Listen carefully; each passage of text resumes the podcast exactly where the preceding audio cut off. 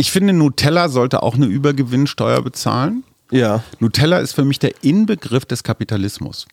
Ich finde es total irre, wie die mich Ab jetzt nur noch Nusspli. kodiert haben, allein diesen weißen Deckel aufzuschrauben. Da ist ein leichter Widerstand am Anfang und man merkt so, oh, jetzt kommst du dran. Dann diese Goldfolie, wo du so durchrammst. Die einen machen das ganz vorsichtig ab, die anderen so knall mit dem Messer rein. Und dann diese Sucht, mit der man sich auf dieses braune Zeug stürzt. Ja, unfassbar viel Marketing dahinter, unfassbar wenig Nährstoffe da drin, trotzdem sauteuer. Ich finde, da muss eine Übergewinnsteuer, weil das ist für mich alles, was der Kapitalismus kann, aber auch kaputt machen kann, ballt sich für mich in Nutella. Ist auf Nutella ein Nutri-Score drauf?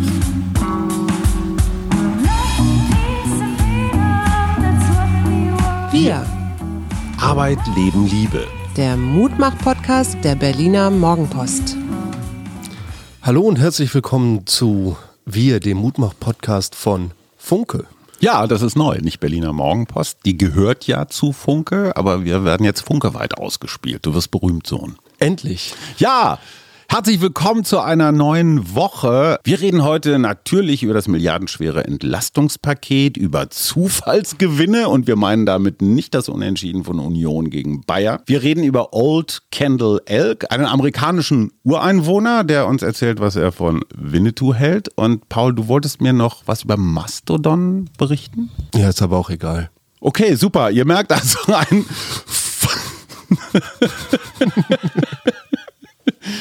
Ach, das nennt man Showstopper. Wir legen los. 65 Milliarden Euro Entlastungspaket. Seit vier, fünf Tagen bist du ein normaler Arbeitnehmer. Jetzt Ja. müssen wir mal ganz kurz hier so, ein, so, ein, so eine Fanfare spielen. Ich glaube, hier. oh Gott, oh Gott, ja. Du hast nämlich in Dankeschön. der vergangenen Woche deine Prüfung bestanden. Meine Berufsausbildung abgeschlossen. Und bist jetzt Äh, Facharbeiter im Gartenlandschaftsbau. und hast dich für ein weiteres Jahr im Bezirksamt Steglitz-Zehlendorf verpflichtet. Richtig, ich habe einen befristeten Arbeitsvertrag unterschrieben. Und du verdienst jetzt zum ersten Mal richtiges Geld, also keine Ausbildungsvergütung. Genau. Das heißt, du müsstest jetzt eigentlich von diesem Entlastungspaket profitieren. Echt? In, in welchen Formen? Ja, das Problem ist, du bist nicht Rentner, du Ja. bist nicht Student, du hast kein Auto, das irgendwie tanken muss. Nee. Ähm, es gibt einen Nachfolger des 9-Euro-Tickets, vielleicht könntest du davon profitieren. Die Strompreisbremse kommt dir zugute. Es soll Unterstützungen geben, allerdings für Geringverdiener, was äh, Heizkosten angeht. Wohngeld soll neu. Kindergeld kommt für dich auch nicht in Frage. Nicht also, mehr leider, ja. Also weder als Kind noch als Vater.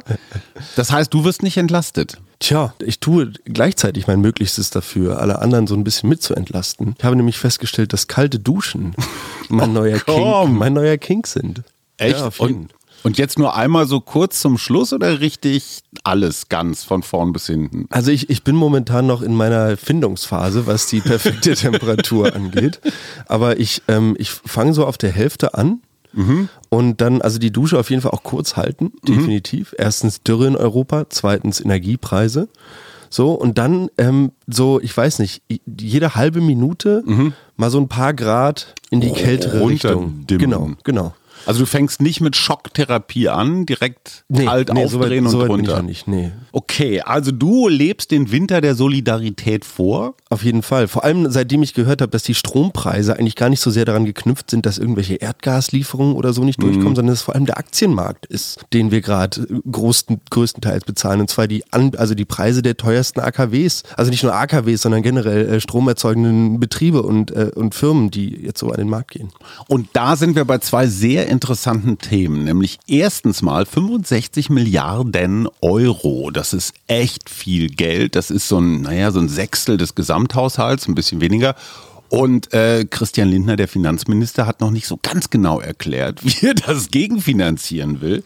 Olaf Scholz hat ein neues, oder für mich jedenfalls neues Wort äh, bei dieser Pressekonferenz am Sonntag geprägt, Zufallsgewinne.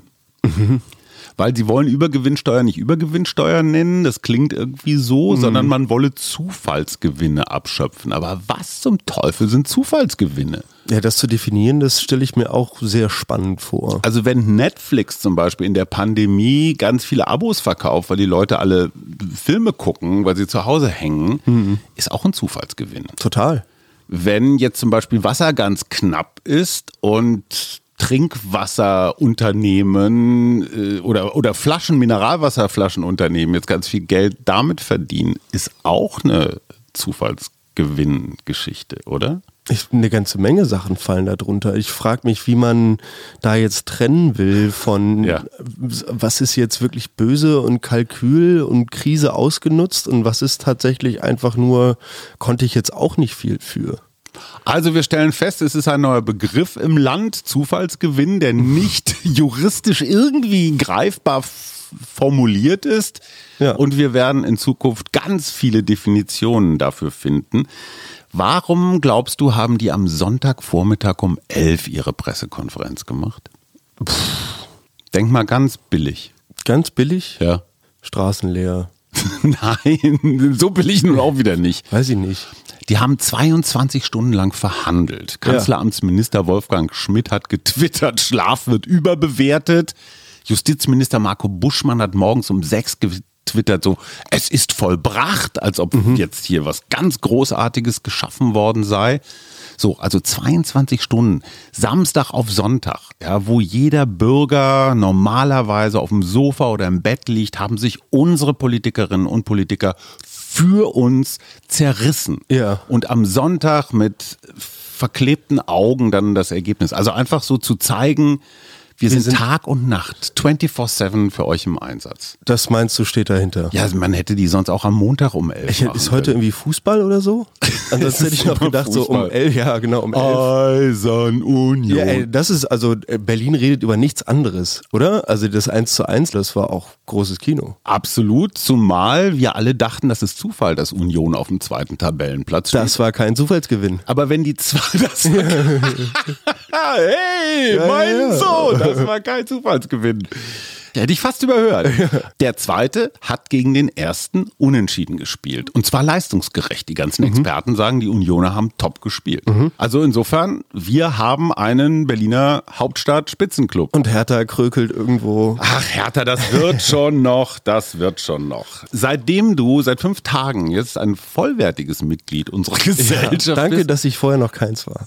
naja, ich, ich kann dir aus meinem Leben berichten, Geschichten, die du immer gerne hörst.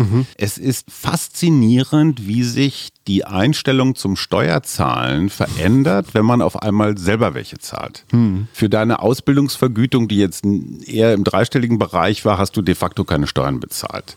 Nicht viel, nee. Jetzt wirst du zum ersten Mal, du wirst immer noch nicht viel bezahlen, aber du wirst merken, was von diesem Bruttogehalt am Ende überbleibt. Das heißt ja immer, wer mit 18 kein Kommunist ist, ist ein Idiot und wer mit 28 immer noch einer ist, der ist hat auch ein Idiot. Ja, der hat sie verstanden, ja. ja, glaubst du, dass du jetzt konservativ, wirst du jetzt FDPler und willst auch Steuern sparen? Uh, das ist, äh, ich, ich glaube nicht, nein. Ich habe ja auch äh, irgendwo so ein bisschen von Anfang an verstanden, dass ich mich ja mit der Ausbildung bei der Stadt und damit dem Bezug des Ausbildungsgehaltes aus von der öffentlichen Hand so ein kleines bisschen selber bezahle. Also das, das habe ich ganz charmant gefunden tatsächlich, weil das für mich so eine Art Kontrollmechanismus ist. Also im Sinne von, hey, guck mal, ich arbeite für uns alle, werde deshalb von uns allen bezahlt. Also habe ich tatsächlich an mich persönlich auch den Anspruch, dass ich das Ganze gut und im besten Gewissen aller machen möchte.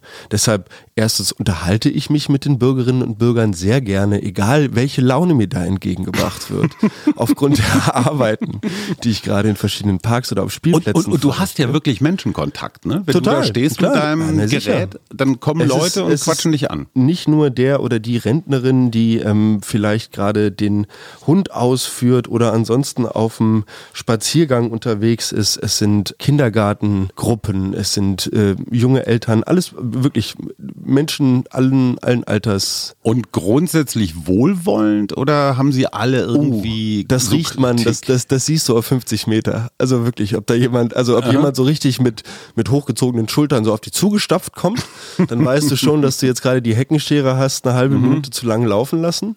Oh. Ähm, oder halt einfach äh, ganz klassisch irgendwie finde ich super, dass sie das machen, im Vorbeigehen so ein kurzes, so eine kurze Anerkennung irgendwie dazu. Zum Beispiel letzte Woche haben wir so einen, so einen Segelflieger aus, aus, weiß ich nicht, aus so einer Art Pappmaché aus so einem Baum gepflückt.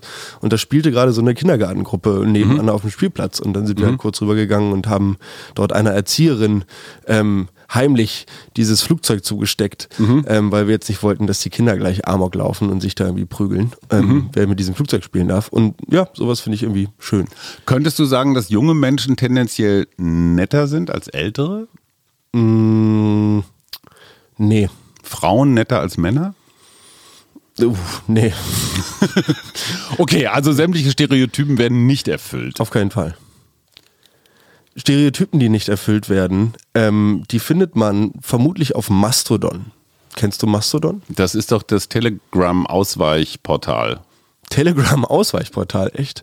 Ich habe das als Alternative zu Twitter Ach ja, richtig, Entschuldigung, ja. Ja, also ein dezentral aufgebautes soziales Netzwerk, programmiert von Eugen Rochko aus Jena 2016 an den Start gegangen. Mhm. Mir wurde das Ganze in einer Arte-Doku über den digitalen Ausstieg als Twitters größter Konkurrent verkauft. Mhm. Ich hatte bis zu dieser Doku noch nicht von Mastodon gehört, aber bin jetzt auf jeden Fall ähm, gewillt, mir das vielleicht mal reinzufahren, weil ich in Twitter nie so ganz reingekommen bin, aber trotzdem irgendwie dieses kurze Kommunizieren über Sprachnachrichten, Mhm. da scheint es trotzdem brutal abzugehen. Ich mag Twitter total gerne und man kann sich seine Bubble ja auch so ein bisschen selbst zusammensuchen. Man muss sich ja nicht beschimpfen lassen, zwingend.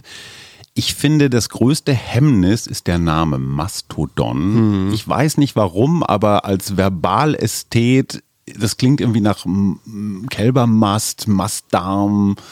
Irgendwie, boah. Ich würde es anders, warum nennt man das nicht Einhorn-Regenbogenzucker? Vielleicht ein bisschen irreführend. Okay, aber Mastodon, das war doch Nee, so ein Saurier, oder? Klingt irgendwie ein bisschen danach, ja. Klingt dahingehend vielleicht auch ein bisschen veraltet direkt. So, und apropos veraltet, ich komme gleich zum nächsten digitalen Thema. Gibt es für dich eine Alternative zu Facebook-Events? Um ehrlich zu sein, ist mir scheißegal. Ich bin seit einem Jahr ungefähr aktiv nicht mehr bei Facebook. Ich kriege immer noch mal Benachrichtigungen. Ich weiß nicht, wie man die abstellt, dass irgendeiner irgendwas gepostet hat. Die wirklich spannende Frage für mich ist, alles, was ich auf Facebook gemacht habe, eine ganze Weile lang, ist weg. Also ich glaube, das kann man sich irgendwo noch irgendwie wohin speichern. Aber was früher ein Fotoalbum war, das sind ja heute eigentlich deine Timelines. Ne? Du guckst einfach so die Jahre zurück, wie habe ich da gedacht, was habe ich da für Fotos gepostet. Und wenn du dich bei sowas abmeldest, hast du kein Recht darauf, die Sachen dir selbst wiederzuholen, weil du ja alles letztendlich verschenkst. Im Einverständnis schon für die Mitnutzung freigegeben Genau. hast. Also ich weiß überhaupt nicht, Facebook-Events, da kann man sich so zusammenschalten. Nee, also Facebook-Events, das ist mir auch mal so aufgegangen. Ich selber benutze Facebook auch nicht mehr aktiv. Mein Konto gibt es dort noch. Ich habe, denke ich, auch einen überquellenden Posteingang. Ich benutze Facebook überhaupt nicht mehr. Und Facebook-Events ist trotzdem, ja, mit einer der größten Marktplätze tatsächlich für größere und kleinere Event-Marketing-Anläufe. Der Gegenentwurf dazu, der auch für die Berliner Clubszene mal eine ganze Zeit lang an- angedacht war, war Mobilisant. Und da wollte man so eine Art Facebook-Exodus schaffen. Also, dass man sich die Berliner Clubszene zurückholt und halt sagt, wir gehen jetzt alle zusammen auf dieses Open Source, frei verfügbare Portal, wel- welches aus Frankreich kommt. Und ja, holen uns so ein bisschen irgendwie unsere Autonomie zurück, ohne dass wir jetzt alle demselben irgendwie Werbung geben, also Geld geben müssen, um unsere Werbung auf dieser Plattform dann. Ich sehe deinen Punkt. Ich kann allerdings so aus gelebter Interneterfahrung der letzten Jahre sagen, diese Alternativangebote funktionieren fast nie. Ja. Also Wenn nicht eine geile Mastodon App hintersteht oder irgendwas, was halt geiler oder neuer oder irgendwie ist. und die Gewohnheiten sind halt auch so stark. Wie häufig hast du Plattformen gewechselt, wenn du dich mal an eine gewöhnt hast? Naja, voll. Das ist ein bisschen so wie du, du wechselst auch nicht von iOS auf das andere da, von Google. Android, genau. Ja, ja. Da habe ich eine Frage an dich und zwar das Metaverse. Ähm, das ist ja noch so eine Idee, aber letztendlich unsere digitale Identität, also wir nehmen uns so einen Avatar und der rennt dann durch die digitale Welt und der kann da einkaufen, der kann da auch tindern oder sich eine Wohnung mieten oder weiß der Geier was. Wenn du das jetzt mal konsequent weiterdenkst, Die Leute verarmen, haben keine Möglichkeit, keine finanziellen Möglichkeiten mehr in Urlaub zu fahren oder überhaupt vor die Tür zu gehen. Könntest mhm. du dir vorstellen, dass das Metaverse das richtige Leben quasi ersetzt, dass die Leute nur noch zu Hause sind und im Metaverse leben? Als jemand, der Computerspielsüchtig ist, könntest du das? genau, ich, ich, genau, als Ex-Junkie ähm, kann ich mir das in irgendeiner doch eher dystopischen Zukunft mhm. vorstellen. Auch gerade, weil es ja schon Filme und Bücher gab. Mir fällt da jetzt gerade aus der Jugendliteratur sowas ein. Das hieß Ready Player One. Mhm. Da ging es viel darum, dass es halt ein, ein, ein riesiges Spiel gab, ein riesiges Metaverse-Spiel, was von jemandem programmiert wurde, einer Art gottgleichem Programmierer, mhm. der da irgendwie seinen gesamten Reichtum in diesem Spiel versteckt hat. Und dann hieß es mhm. irgendwie, ihr müsst die und die Schlüssel in diesen riesigen, in diesem riesigen Universum finden. Und dann kommt kommt hier irgendwie an meine Kohle. Mhm. So, also, dass du den User dann, den verarmten User, der bei sich auf der Couch sitzt, sogar noch im Metaverse hältst, indem du ihm die Möglichkeit gibst, für sein reales Leben im Metaverse Geld zu verdienen durch irgendwelche. So Lotterie, weiß ich nicht was. Ja, klar. Also, ich meine, es wird dir dann auch Casinos mhm. im Metaverse geben. Noch eine Frage, die mich diese Tage beschäftigt hat. Manchmal passieren ganz viele Sachen gleichzeitig. Also, mhm. es gibt so Zeitfenster, wo größere Dinge eben nicht in irgendwelchen Abständen passieren, sondern geknubbelt. Mhm. Du machst deine Ausbildung fertig. Ich bin seit 1. September Chefkolumnist der Funke Mediengruppe. Unsere Wasserpumpe, Andreas sei umarmt, unsere ja. Wasserpumpe, an der ich seit vier Monaten rumdoktere wie an einem kranken Gaul, läuft zum ersten Mal wieder. Ja, Halleluja. Was war noch? Also sind noch so ein paar Sachen passiert, wo ich mir denke, hey, das kann doch nicht sein. Alles innerhalb von 72 Stunden. Hm. Du einen neuen Job, ich einen neuen Job, Wasserpumpe funktioniert. Das Zufall oder gibt es so Karma-Fenster, wo der liebe Gott so einmal so ein Türchen aufmacht und sagt, so, oh, jetzt kommen da die guten. Es klickt alles so. Ja. Karma-Fenster finde ich spannend. Ich, also ich glaube da eher an Zufälle und dann, das weißt du, wenn du so einmal, das ist wie so beim Surfen. Zufallsgewinne. Ja, genau, es war ein Zufallsgewinn auf jeden Fall, mhm. ähm, der hoffentlich nicht besteuert wird im mhm. karmischen Sinne, mhm. sondern dass du da irgendwie weiter auf dieser Welle reiten kannst. Und wo wir gerade die ganze Zeit von Wasser reden, mhm. auch im Zusammenhang mit Wasser, weißt du, was Hungersteine sind? Ja. Echt? Darüber hat deine Mutter hier schon vor zwei Wochen referiert. Ach, verdammt. Die tauchen auf, wenn ein Fluss besonders niedrig ist. Genau. Äh, und dann sieht man sie und dann weiß man, dass der nächste, der nächste Winter hart wird, weil die Ernte schlecht war. Wenn du mich siehst, dann weine. Genau.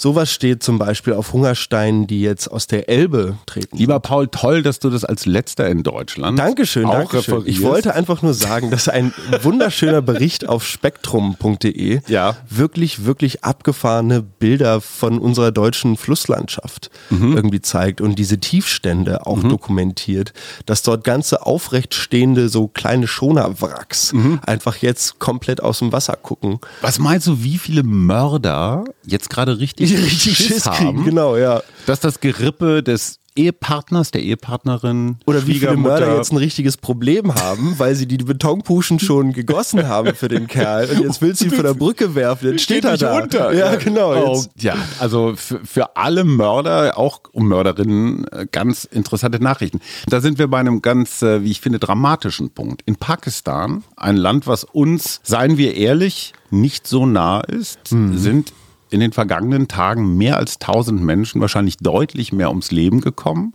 Und zwar wegen Wasser. Mhm. Starke Regenfälle, die, wie wir das auch kennen, viel zu schnell abfließen und dadurch diese Sturzbäche. So und in Pakistan sind natürlich auch viele Behausungen jetzt nicht wasserfest. Wir haben über 134 Tote im Ahrtal, völlig zu Recht geredet, mhm. getrauert. Die Pakistani sagen, wir haben den niedrigsten CO2-Fußabdruck von allen in der Welt mhm. und kriegen aber jetzt die Klimafolgen volles Rohr vor die Füße ja, gespült. Mhm.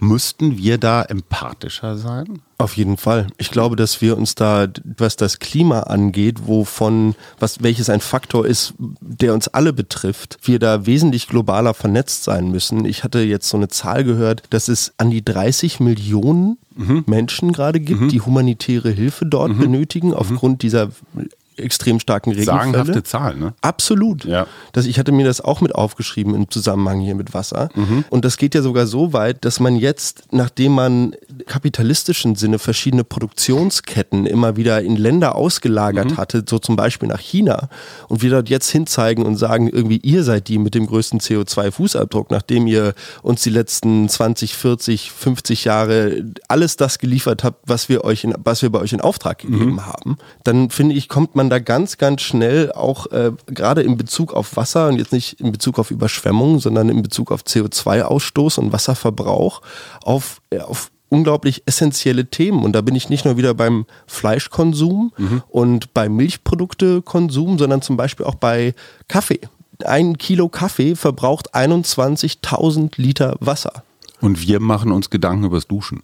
Ich meine, überleg dir mal, wie häufig, du kannst, glaube ich, 100 Mal duschen für ein Kilo Kaffee. Wahrscheinlich. Also jeden Liter, den wir beim Duschen sparen, der geht woanders in ein Vielfaches durch die, durch die Kanalisation. Und du kriegst überall in Berlin, ob Inflation hin oder her, kriegst du für 1,50 irgendwo so einen kleinen Becher Kaffee her. So, Inklusive To-Go-Becher, der auch noch milliardenfach in Müll geht. Im Supermarkt, wenn du nicht unbedingt nur nach Angebot kaufst, findest du trotzdem immer Klar. mindestens mal 500 Gramm Kaffee für 4 Euro, wenn du sogar nach den Supermarktmarken gehst. Also, Ich weißt du, was ich nicht verstehe? Wasser kostet ja auch irgendwas. Du musst es ja, aber halt nichts im Vergleich. Aber du musst es fördern und so weiter. Wenn du 20.000 Liter Wasser, die müssen doch irgendwie sich im Preis niederschlagen. Okay. Sollten sie. Gute Nachricht, was Wasser angeht. Was fällt dir zum Wort Emscher ein? Emscher. Wenn du das C-H-E-R hinten weglässt, dann steht da Ems. Dann wäre es Ja, ein Fluss, den du ein kennst. Fluss, ja. Die Emscher ist auch ein Fluss. Ah, Und eigentlich müsste das Ruhrgebiet, müsste eigentlich Emscher Gebiet heißen, weil die Emscher noch, noch zentraler ein Ruhrgebietsfluss ist als die Ruhr. In Castrop-Rauxel, schönen Gruß an Mickey Beisenherz, war tatsächlich Olaf Scholz am Ufer der Emscher. Und warum? Die Emscher war die Kloake des Ruhrgebiets. Da hat jedes Unternehmen, alle haben da ihren Dreck. Also das war einfach ein toter Fluss, das war eine Giftsuppe. Es hat drei Jahrzehnte gedauert, diesen Fluss zu renaturieren und das bedeutet halt alles. Ne? Also Flussbett neu, begrünen und Wasser Klar. sauber und so weiter. Die gute Nachricht, es geht. Die schlechte Nachricht ist, so ein Fluss versauen geht innerhalb von Minuten, wie wir an der Oder gesehen haben. Fluss naturieren dauert Jahrzehnte.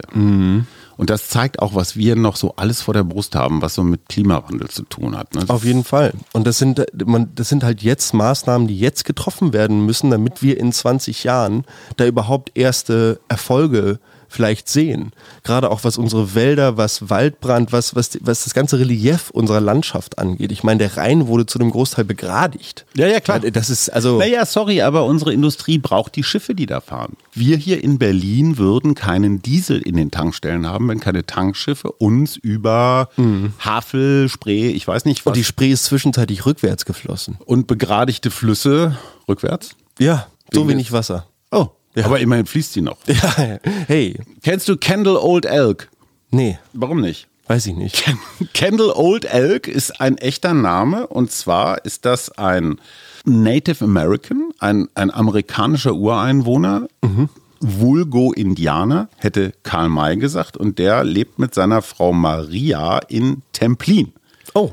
Weil in Templin gibt es den Erlebnispark El Dorado. Ah, Mit so Cowboy- und Indianer-Shows. Verstehe. Und die geschätzte Kollegin Uta Kesseling von der Morgenpost hat mit Kendall Old Elk darüber geredet, wie eigentlich das Bild bei Karl May und äh, die Realität so übereinstimmen. Und der hat damit nicht so Riesenprobleme.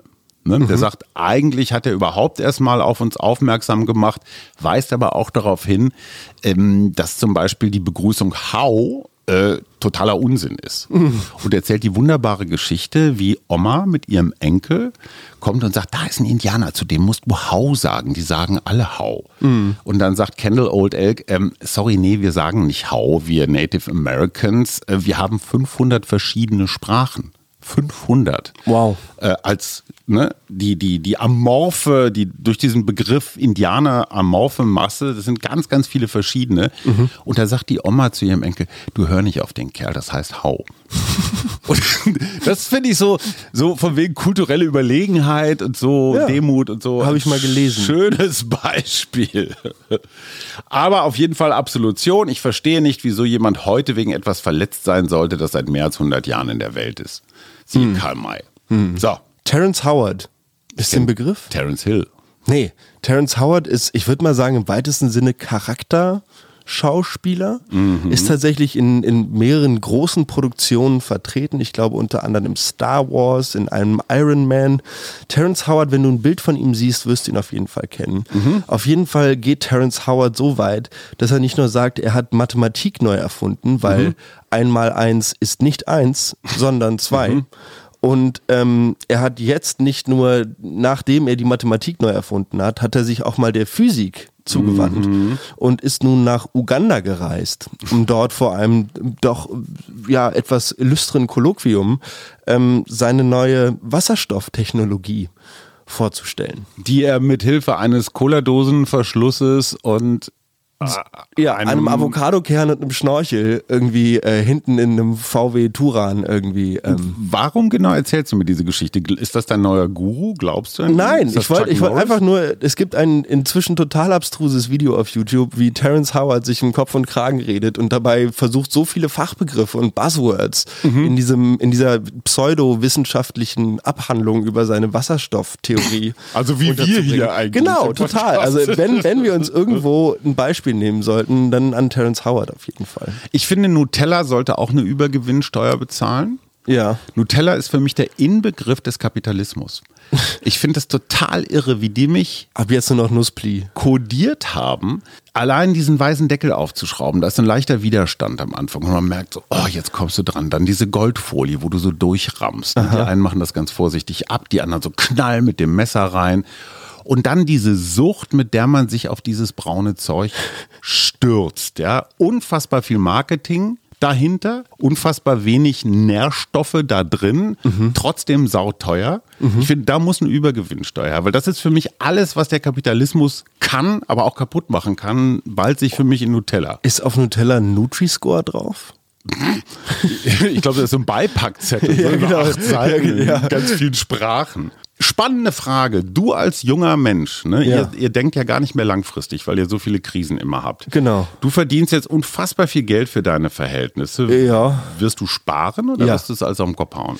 Unterschiedlich. Ich hatten wir ja auch tatsächlich schon, schon mal drüber geredet. Ich glaube, ich sollte wahrscheinlich hier Thelen äh, nicht, nicht Frank, nein, oh Gott, was soll was Thelen. Oh Gott. Ja. Übergewinnsteuer für Thelen. Ja, genau. Also, nachdem er Air-Up in Sand gesetzt hat, kann er dann nochmal zu mir kommen und mir auch nochmal 500 Euro aus der Tasche ziehen. Air-Up, das waren diese Wassergeschmacks. Äh, genau. Das ist ja das Geniale. Genau, da hast du diese, die, so, eine, so eine überteuerte Plastiktrinkflasche und da kannst mhm. du da oben so einen Geruchspot einsetzen. Wie so ein Duftbaum aus dem Auto. Genau. Und dann trinkst du und mhm. während du trinkst, musst du natürlich durch die Nase atmen. Geht mhm. ja, geht ja nicht. Ach, und dann kriegst du den. Ah. So, und dann riechst du das und das soll anscheinend mhm. so nachhaltig und, und überzeugend dem Gehirn vorgaukeln, dass du mhm. dort jetzt gerade Cola Lemon trinkst, dass das irgendwie funktioniert. Mhm. Aber nee, Frank Thelen wollte ich auf keinen Fall. Ich weiß nicht, ob, kannst du mir Finanztipps geben? Wir hatten ja auch schon mal drüber geredet, aber ich werde ein bisschen Geld sparen, ja. Der geschätzte Kollege Tenhagen, den wir ja beide hier im Expertenmittwoch hatten, der sagt, langfristig soll man Unternehmen mit hoher, ähm, wie heißt diese Ausschüttung, die die Aktionäre immer kriegen, nicht Rendite, ähm, Dividende. Mhm weil Unternehmen, die dauerhaft, also über ganz viele Jahre immer kontinuierlich jedes Jahr Dividende zahlen, sind sehr stabil. Mhm. Die sind nicht originell, das sind keine Wasserstoff-Avocado-Kern. Aber das sind sichere Anlagen. Aber die sind sicher und die wichtige Strategie dabei ist, kontinuierlich immer wieder Anteile zu kaufen, weil egal ob der Kurs hoch oder niedrig ist, auf Dauer wird der Kurs steigen. Mhm. Das ist halt so die Logik der Aktie. Und selbst wenn du sie teuer oder billig kaufst, über die Jahre gleicht sich das aus. Mhm. Ne? Mhm. Als wenn du jetzt einmal zum Beispiel überteuert kaufst. Natürlich einmal ganz besonders billig kaufen, wollen alle, Klar. schafft keiner. Also ich habe noch mal ganz kurz eine unmoralische Frage an dich. Ich lese dir mal was vor.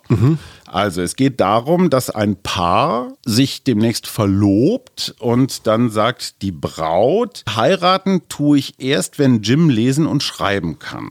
Ich will aber nicht solche Sachen lernen, rief Jim. Doch bitte, Jim, bat Lizzie, du musst lesen, schreiben und rechnen lernen. Tu es für mich. Warum? fragte Jim. Du kannst es doch selbst. Wozu soll ich das denn auch noch lernen? Die kleine Prinzessin senkte ihr Köpfchen und sagte leise und stockend, Jim, ich kann doch nicht, es ist nämlich, es geht doch nicht. Also, ich möchte eben, dass mein Bräutigam nicht nur mutiger ist als ich, er soll auch viel klüger sein, damit ich ihn bewundern kann. Oh. Sagt Prinzessin Lisi, Tochter des Kaisers von Mandala, zu Jim Knopf. Äh, Die sind gerade aus der Drachenstadt von Frau Malzahn gerettet worden und dieser Satz, ich möchte, dass mein Bräutigam nicht nur mutiger ist als ich, er soll auch viel klüger sein, damit ich ihn bewundern kann, das finde ich sehr stereotyp. Ich glaube, da hat Michael Ende einfach so versteckt an seine eigene Partnerin so eine kleine Aufforderung in dem Buch hinterlassen. Okay. Suse, das war jetzt nicht an deine Adresse. Wir freuen uns auf Mittwoch. Da ist nämlich Jan Jessen im Studio. Jan Jessen ist für die Funke Mediengruppe seit Anbeginn des Krieges pausenlos in der Ukraine unterwegs und wird uns erzählen, wie es da jetzt gerade aussieht. Und natürlich haben wir Jörg Quos, den Chef der Zentralredaktion hier von Funke in Berlin, der uns erzählt, was nächste Woche in der Politik los ist. Jörg, was wird geboten? Hallo Paul, hallo Hajo. In dieser Woche wird natürlich ganz besonders spannend zu beobachten, wie das große 65 Milliarden Euro Entlastungspaket der Ampelkoalition einschlagen wird, wie es die politische Stimmung verändert und vor allem, ob die Arbeitgeber mitziehen. Denn einmal ist der Ball ja sehr geschickt ins Feld der Chefs gespielt. Bis zu 3000 Euro können Firmen ihren Mitarbeiterinnen und Mitarbeitern zahlen, ohne dass irgendwelche Abgaben für den Arbeitgeber oder für den Arbeitnehmer zu entrichten sind. Und da wird natürlich ein gewaltiger Druck aufgebaut auf Konzerne, die immer noch gut verdienen, nach dem Motto, warum beteiligen sich die nicht auch an den Hilfen für ihre Mitarbeiter? Und ich sage jetzt schon voraus, es wird ein großes Thema werden, welche Firmen zahlen und mitmachen und ihren Leuten helfen und welche nicht. So, und dann noch zu unserem Lieblingspatienten, die Ampel. Ich gebe zu, ich war in den letzten zwei Wochen ja relativ pessimistisch und muss sagen, bei der Vorstellung des 65 Milliarden Euro Entlastungspaketes sahen die Koalitionäre mal wieder richtig gut aus. Sie hatten klare Botschaften und auch das Programm war, fand ich, überzeugend. Wir haben Transferleistungen für die Gering- und Kleinverdiener, wir haben steuerliche Entlastungen und wir haben ein Programm, das die Wirtschaft mit einbezieht und auch diejenigen, die unverhältnismäßig profitieren, nämlich die Stromkonzerne, die nicht vom Gaspreis abhängig sind und wahnsinnige Gewinne machen, die werden abkassiert. Also das gesamte Paket und die Darstellung der Koalition war für mich an diesem Punkt ziemlich überzeugend. Und daher würde ich sagen, kann die Koalition selbst relativ entspannt und selbstbewusst in diese Woche gehen. Prima, vielen Dank, lieber Jörg. Wir wünschen eine schöne Woche. Paul, was hast du vor für die kommende Woche? Ich will eine neue Sprache lernen. Ach ja? Anfangen zumindest. Was denn? Ich weiß es noch nicht. Ich hatte also tatsächlich Spanisch, ganz klassisch, Französisch, Hola? Chinesisch oder Russisch. Finnisch. Finnisch. Ja, ich finde, wenn eine neue Sprache, dann eine, Ja, die möglichst wenig Menschen sprechen. Oder einen von 500 äh, Native American Dialekten. Das wär's doch. Kendall Old Elk. So nämlich. Ixi Kaxi Kolmen. Das ist Finnisch. Heißt 1, 2, 3. Klar. Wir, Sprachtalent. Arbeit, Leben, Liebe. der Mutmach-Podcast der Berliner Morgenpost.